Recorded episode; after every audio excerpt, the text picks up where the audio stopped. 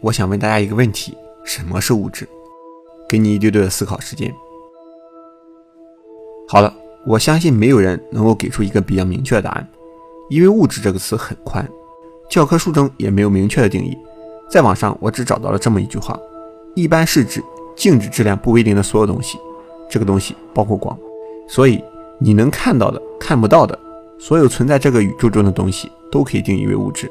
虽然理论上光的静止质量为零，但不存在静止的光，所以光也是物质，包括可见光和不可见光。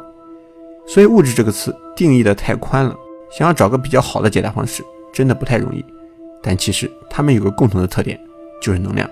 构成原子的夸克和氢子，为什么它们家里的质量只能占到原子总质量的百分之一，剩下百分之九十九的质量去哪了呢？为了解答这个问题，我们先来讲下这个东西——粒子对撞机。大家多少都听过一些。这个东西的功能很简单，就是加速带电粒子，然后让它们相撞。拿欧洲的 LHC 举例，它有两个圆形的真空管，长约二十七公里，非常大。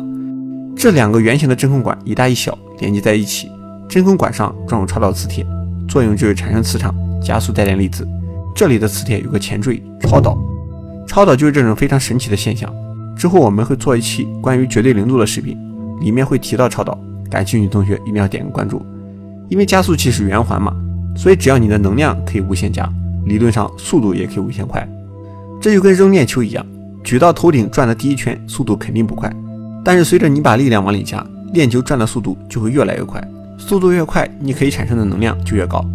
目前欧洲的 LHC 能把质子加速到光速的百分之九十九点九九九九九九一，已经非常非常非常接近光速了。理论上往里面再加点能量，质子就应该可以超过光速了，因为能量守恒嘛，能量不会平衡产生，也不会平衡消失。但是不管科学家往里面加多少能量，质子的速度只增加一丢丢，无论如何都达不到光速。那多余的能量去哪了呢？哎，爱因斯坦说了，能量和质量可以相互转化，这就是质能方程。